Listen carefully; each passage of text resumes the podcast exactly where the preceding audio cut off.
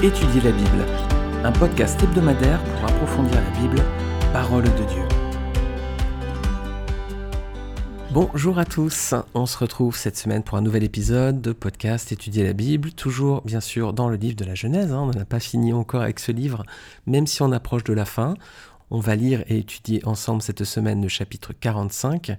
Je vais vous inviter peut-être à prendre vos Bibles si vous en avez une à côté, ou sinon tout simplement, bah, si vous préférez, je vais lire le passage à voix haute. Donc Genèse à partir du verset 1er du chapitre 45, on lit que Joseph ne parvenait plus à se retenir devant tous ceux qui l'entouraient. Il s'écria Faites sortir tout le monde, si bien qu'il ne resta plus personne avec lui quand il se fit reconnaître de ses frères. Il se mit à sanglanter. Les Égyptiens entendirent et la nouvelle parvint à l'entourage du Pharaon. Joseph dit à ses frères Je suis Joseph, mon père est-il encore en vie? Mais ses frères furent incapables de lui répondre tant ils étaient troublés de se retrouver devant lui. Joseph dit à ses frères Approchez-vous de moi. Et ils s'approchèrent et il dit Je suis Joseph, votre frère, celui que vous avez vendu à destination de l'Égypte. Maintenant ne vous tourmentez pas et ne soyez pas fâchés contre vous-même de m'avoir vendu pour que je sois conduit ici car c'est pour vous sauver la vie que Dieu m'a envoyé ici avant vous. Voici deux ans que la famine dure dans le pays, et pendant cinq ans encore il n'y aura ni labourage ni moisson. Dieu m'a envoyé ici avant vous pour vous permettre de subsister dans le pays et pour vous faire vivre en vous accordant une grande délivrance. Ce n'est donc pas vous qui m'avez envoyé ici, c'est Dieu. Il m'a établi père du Pharaon, seigneur de toute sa maison et gouverneur de toute l'Égypte. Dépêchez-vous de remonter vers mon père pour lui annoncer Voici ce qu'a dit ton fils Joseph, Dieu m'a établi seigneur de toute l'Égypte. Descends vers moi sans tarder. Tu habiteras dans la région de Goshen, et tu seras près de moi avec tes enfants et tes petits-enfants, tes brebis et tes bœufs, ainsi que tout ce qui est à toi. Là je te nourrirai, car il y aura encore cinq années de famine. Ainsi tu ne seras pas réduit à la misère, ni toi, ni ta famille, ni tout ce qui t'appartient. Vous voyez de vos yeux, et mon frère Benjamin le voit de ses yeux, que c'est moi-même qui vous parle. Racontez à mon père toute la gloire dont je jouais en Égypte et tout ce que vous avez vu, et dépêchez-vous de faire descendre mon père ici. Puis il se jeta au cou de son frère Benjamin et pleura. Benjamin pleura aussi à son cou. Mais Joseph embrassa tous ses frères en pleurant, après quoi ses frères discutèrent avec lui. Le bruit circula au palais du Pharaon que les frères de Joseph étaient arrivés, et cette nouvelle plut au Pharaon et à ses serviteurs. Le Pharaon dit à Joseph, Dis à tes frères, faites ceci, chargez vos bêtes et vous partez pour le pays de Canaan. Prenez votre père et vos familles et venez vers moi, je vous donnerai ce qu'il y a de meilleur en Égypte et vous mangerez les meilleurs produits du pays. Tu as ordre de leur dire Faites ceci, prenez en Égypte des chariots pour vos enfants et pour vos femmes, amenez votre père et venez. Ne regrettez pas ce que vous laisserez, car ce qu'il y a de meilleur dans toute l'Égypte sera pour vous. C'est ce que firent les fils d'Israël. Joseph leur donna des chariots, conformément à l'ordre du Pharaon. Il leur donna aussi des provisions pour la route. Il leur donna à tous des vêtements de rechange. À Benjamin, donna 300 pièces d'argent et 5 vêtements de rechange. Il envoya à son père dix ânes chargés de ce qu'il y avait de meilleur en Égypte, ainsi que dix ânes chargés de blé, de pain et de nourriture pour le voyage de son père. Puis il laissa partir ses frères. Lorsque ceux-ci partirent, il leur dit Ne vous disputez pas en chemin. Ils remontèrent de l'Égypte et arrivèrent dans le pays de Canaan vers leur père Jacob. Ils lui annoncèrent Joseph vit encore, et c'est même lui qui gouverne toute l'Égypte. Cependant, Jacob resta sans réaction, parce qu'ils ne les croyaient pas. Ils lui rapportèrent alors toutes les paroles que Joseph leur avait dites, et lorsqu'il vit les chariots que Joseph avait envoyés pour les transporter, leur père Jacob se ranima. Israël dit Cela suffit, mon fils Joseph est encore en vie, je veux aller le voir avant de mourir. Comme toujours, passage riche, passage dense dans l'étude de, la parole de Dieu. Alors, on avait vu dans les précédents chapitres différents aspects du personnage de Joseph. On avait vu déjà Joseph, l'enfant bien-aimé. Ensuite, Joseph qui était devenu la victime, puis Joseph le miraculé, Joseph le serviteur, enfin Joseph le seigneur. On va voir aujourd'hui une nouvelle facette de son personnage, Joseph le sauveur.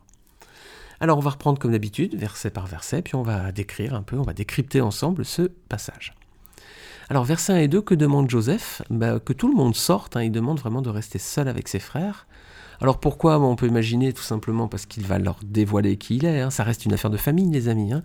Ils avaient quand même voulu le tuer. Il l'avait laissé pour, euh, pour mort dans un premier temps dans la citerne, et puis ensuite il l'avait vendu. Donc c'est une triste affaire sordide de famille. Donc on peut imaginer qu'il veut rester seul avec ses frères pour ben, leur faire cette révélation. Alors est-ce que c'est efficace? Pas vraiment, parce qu'on lit verset 2 que tout le monde entend ce qu'il dit.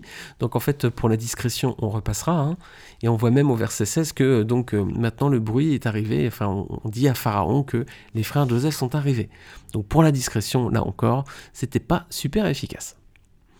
Verset 3, Joseph se révèle maintenant à ses frères. Alors pour qui est-ce qu'il a sa première pensée? C'est pour son père. C'est beau, hein il demande si son père est vivant. La question peut surprendre parce que on avait vu au chapitre précédent, au chapitre 44, versets 25 à 34, que Judas, hein, comme un avocat, avait expliqué la situation, etc. Et il avait, pendant le dernier tiers de ce chapitre, expliqué que, que Jacob était vivant et qu'il ne voulait pas retourner au pays de Canaan sans l'enfant parce que sinon il serait mort, quoi. Donc il lui a dit pendant un bon moment que son père était vivant. Et puis là, on a l'impression que Jacob, il doute que l'histoire est vraie, quoi il semblerait quand même que Jacob, il ait quand même des doutes par rapport à ses frères. Bah, il les connaît, il sait ce qu'ils étaient auparavant. Il on peut comprendre que, vous savez, c'est pareil quand vous mentez à quelqu'un ou quand quelqu'un vous ment, la, confiance est, brisée, quoi. J'espère que vous mentez pas, hein, que vous êtes, vous avez donné votre cœur au Seigneur et que le Seigneur vous a transformé de pécheur que vous étiez. Et moi le premier. Hein. Le Seigneur travaille encore en nous, mais euh, j'espère qu'il nous a quand même, nous tient éloignés à présent du mensonge et de ce genre de choses. Vous savez, quand quelqu'un ment devant vous, la confiance est brisée. Hein. vous n'avez plus vraiment confiance en la personne d'après. Hein. Donc là, Joseph, on, comprend qu'il doute de la véracité de l'histoire de ses frères. Quelle est la réaction justement de ses frères? Bah, Second 21 dit qu'ils sont troublés de se retrouver devant lui. Mais le mot hébreu, il est plus fort, c'est le mot bahal. Ça signifie être apeuré ou épouvanté. C'est le choix d'ailleurs de certaines traductions. Hein. Il y a des secondes, notamment 78, ou le summer aussi. Ils sont dans une traduction qui est plutôt apeuré ou épouvanté en sa présence.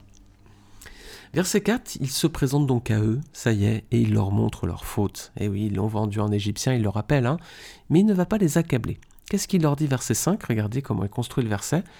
Il construit selon la règle de 3. La règle de 3, c'est très présent dans la Bible, euh, c'est que les versets, souvent, ou les passages sont basés sur euh, trois éléments. Regardez ici, verset 5, il leur dit Ne vous tourmentez pas, premièrement. Deuxièmement, ne soyez pas fâchés contre vous-même. Pourquoi? Troisièmement, car c'est pour vous sauver la vie que Dieu m'a envoyé ici avant vous.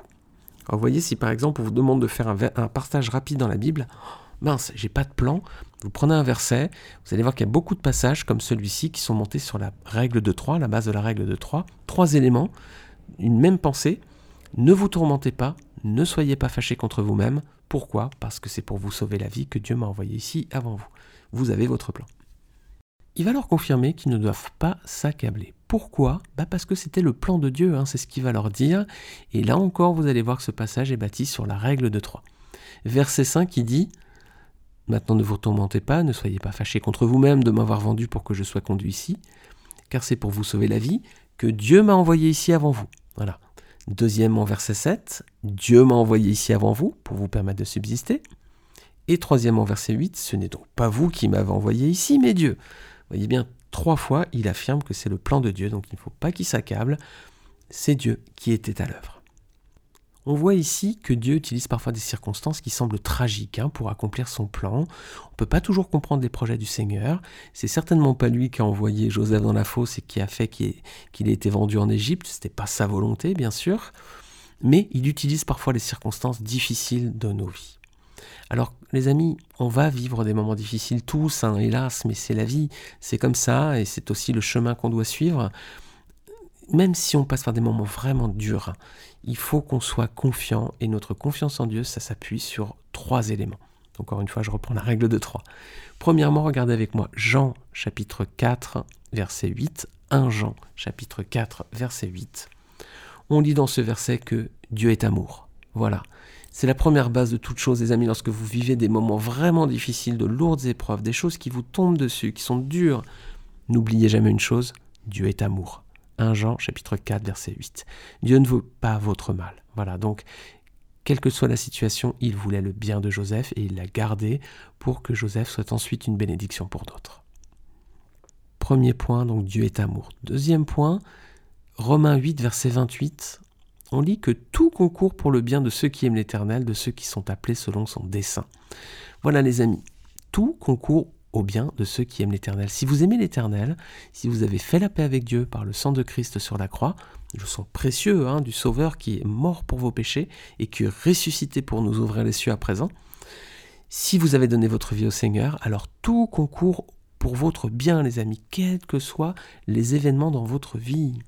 Alors première chose, voilà, première assurance, Dieu est amour, deuxième assurance, tout ce qui se passe concourt à votre bien, à notre bien.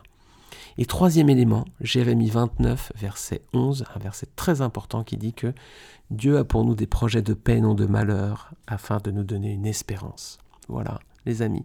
J'espère que ça, ça va vous réconforter, ça va vous donner de l'assurance. Je répète, Dieu est amour, tout concourt au bien de ceux qui aiment l'Éternel. Et enfin, Dieu, les amis, il a des projets pour nous de paix. Ce pas des projets de malheur. Tout ça, c'est pour nous donner une espérance. Que le Seigneur en soit béni. Vous avez vu dans cet épisode, il y a beaucoup de règles de trois. Ça vous donnera l'occasion aussi de voir dans les prochaines études comment souvent les textes bibliques sont, sont construits. On a une autre règle de trois, encore une, verset 8, laquelle, regardez, bah, Joseph, il a été établi comment? Père du Pharaon. Alors ici, père, ça a un sens honorifique, hein, c'est un terme de respect et d'honneur, ça a le sens de gouvernant en fait. Il est père de Pharaon, il est seigneur de toute sa maison, il est gouverneur de toute l'Égypte. Donc vous voyez, il est presque au niveau de Pharaon, il est juste à côté de lui. Il est également seigneur de toute sa maison et au-delà, il est encore gouverneur de toute l'Égypte. Alors Joseph, vous voyez, il a, vraiment un très très grand prestige dans ce pays. Hein. Alors Joseph, il s'est maintenant révélé à ses frères. Regardez bien les amis sa réaction. Il s'est révélé, il leur a rappelé hein, leur faute, mais est-ce qu'il leur fait des reproches? Non, il leur fait pas de reproches. Hein. Est-ce qu'il se venge? Non plus. Qu'est-ce qu'il cherche? La paix, la réconciliation, leur bonheur. Alors les amis, lorsque quelqu'un nous fait du mal, est-ce qu'on lui fait des reproches? Ah oui, souvent, hein. tu m'as fait ça, je vais pas te pardonner, hein. et on essaie de défendre sa cause. Hein. Est-ce qu'on cherche à se venger? Oui, souvent. Rappelle-toi, il y a six mois, tu m'as fait ça. La prochaine fois, lui qui me refait quelque chose, je vais pas le laisser passer. Il va voir ce qu'il va voir. Est-ce qu'on fait des reproches? Oui, souvent. Est-ce qu'on cherche à se venger? Bah, Trop souvent aussi. Est-ce qu'on cherche le bonheur de la personne, la réconciliation? Bah, Pas toujours plutôt rarement même. Soyons comme Joseph, on a le magnifique image d'un personnage qui, malgré tout ce qu'il a vécu, hein, ils ont essayé de le tuer, ils ont brisé sa vie, mais malgré tout, il leur fait pas de reproches. Il ne cherche pas à se venger, il cherche le bonheur, la paix, la réconciliation. Pourquoi? Parce qu'il sait que Dieu était derrière, et que Dieu est souverain, et qu'il aura le dernier mot qui transforme le mal en bien. Alors verset 9 à 13, bah, il renvoie ses frères chercher son père. À présent, verset 14, on voit qu'il a une affection particulière pour Benjamin. Hein. Il fait des, voilà, il a une tendresse particulière pour lui. Pourquoi? Bah, bah, Ce sont en fait les deux seuls enfants de Jacob avec Rachel. Rachel, c'était l'épouse légitime entre guillemets. Hein. C'était celle que Jacob avait choisie en tout cas. Les autres sont des enfants de Léa ou des servantes d'Ilpa et Bila. Hein. Donc les deux seuls frères qui ont des parents communs, c'est Jacob, euh, c'est Benjamin, pardon, et Joseph. Donc c'est pour ça qu'on peut imaginer qu'il a une tendresse, une affection un peu particulière pour lui. On avance un tout petit peu verset 16, on voit que Pharaon apprend que les frères de Joseph sont arrivés. Alors quelle va être son attitude? Pharaon l'imagine dur, froid, terrible. Donc il va se fâcher, il va se mettre en colère ou il va s'en moquer complètement? Pas du tout. Hein. Vous avez vu, cette nouvelle lui plut. Hein. Il, a une bonne attitude Et il va faire preuve de bonté. Il va les inviter à retourner chercher leur père. Et il va faire preuve de générosité et il va leur donner des ânes chargés de présents. Hein. Euh, ils vont pouvoir manger les meilleurs fruits du pays, et tout ce qu'il y a de meilleur dans toute l'Égypte sera pour eux. Et il va faire preuve aussi d'hospitalité, il va les accueillir en Égypte à présent. Hein. Alors Joseph aussi va se montrer généreux, versets 21 à 24. Il va envoyer dix ânes chargés avec ce qu'il y a de meilleur en Égypte, dix ânes chargés de blé, de pain, de nourriture pour le voyage de son père. Mais il va se montrer encore un peu plus généreux avec Benjamin, regardez verset 22. Il leur donna tous des vêtements de rechange, mais à Benjamin, il donna 300 pièces d'argent et 5 vêtements de rechange. Là encore, il avait une affection particulière pour son frère. Verset 24, Joseph va donner une dernière recommandation à ses frères avant leur départ. Qu'est-ce qu'il leur dit? Ne vous disputez pas en chemin. Pourquoi, à votre avis? Bah, Il ne voulait pas qu'ils règlent leur compte, hein. notamment Ruben avec euh, Ruben, Judas. Hein.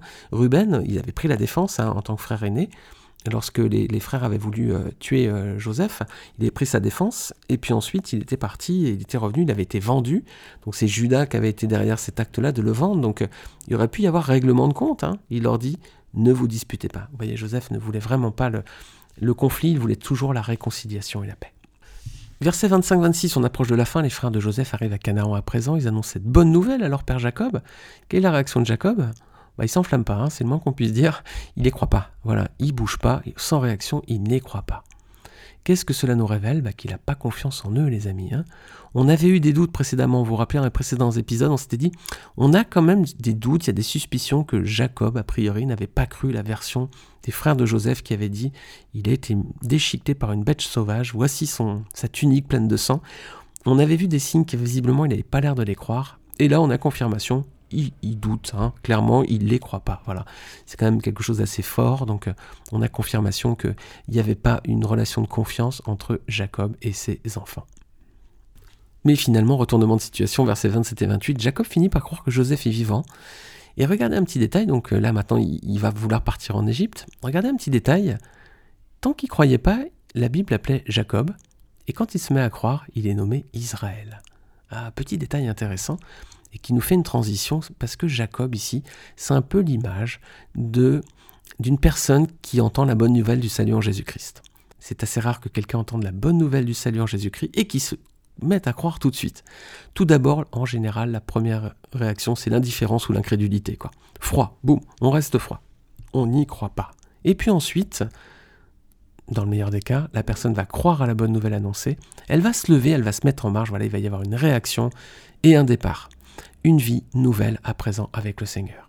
Alors hélas, beaucoup restent au stade de l'incrédulité, hein. j'espère que ce n'est pas votre cas si vous écoutez ce podcast, mais en tout cas Jacob, il est à l'image de ceux qui entendent la bonne nouvelle du salut. Incrédulité, souvent dans un premier temps, parfois il y a de la moquerie et tout ça aussi, mais tout d'abord c'est plutôt la froideur, ensuite la personne croit, et ensuite elle se met en marche. Voilà, alors Jacob va partir en Égypte, on va voir la semaine prochaine dans le prochain épisode les retrouvailles entre le père et le fils et on va voir tous ces détails qui sont assez impressionnants dans ce moment émouvant lorsque Jacob va retrouver son fils Joseph qu'il croyait mort. Voilà, c'est ce qu'on pouvait dire sur ce chapitre. Il y aurait certainement d'autres choses à dire.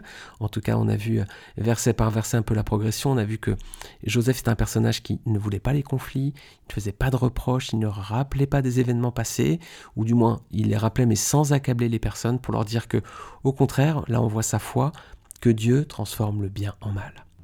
Et pour nous, on a vu que bien Dieu est amour, les amis, hein, que tout concourt pour le bien de ceux qui aiment Dieu, qui sont appelés selon son dessein, et que le Seigneur forme pour nous des projets de paix et non de malheur afin de nous donner une espérance. Voilà, j'espère que ces versets vous réconforteront, vous exhorteront, vous feront du bien. Et puis euh, je vous invite à continuer votre lecture dans la Bible. Hein. N'hésitez pas à lire déjà le chapitre 46 avant notre étude de la semaine prochaine. D'ici là, je demande au Seigneur de vous bénir, que Dieu vous garde. N'hésitez pas à partager ce podcast autour de vous, s'il vous plaît. Et je vous dis à la semaine prochaine pour un prochain épisode. À bientôt. Thank you.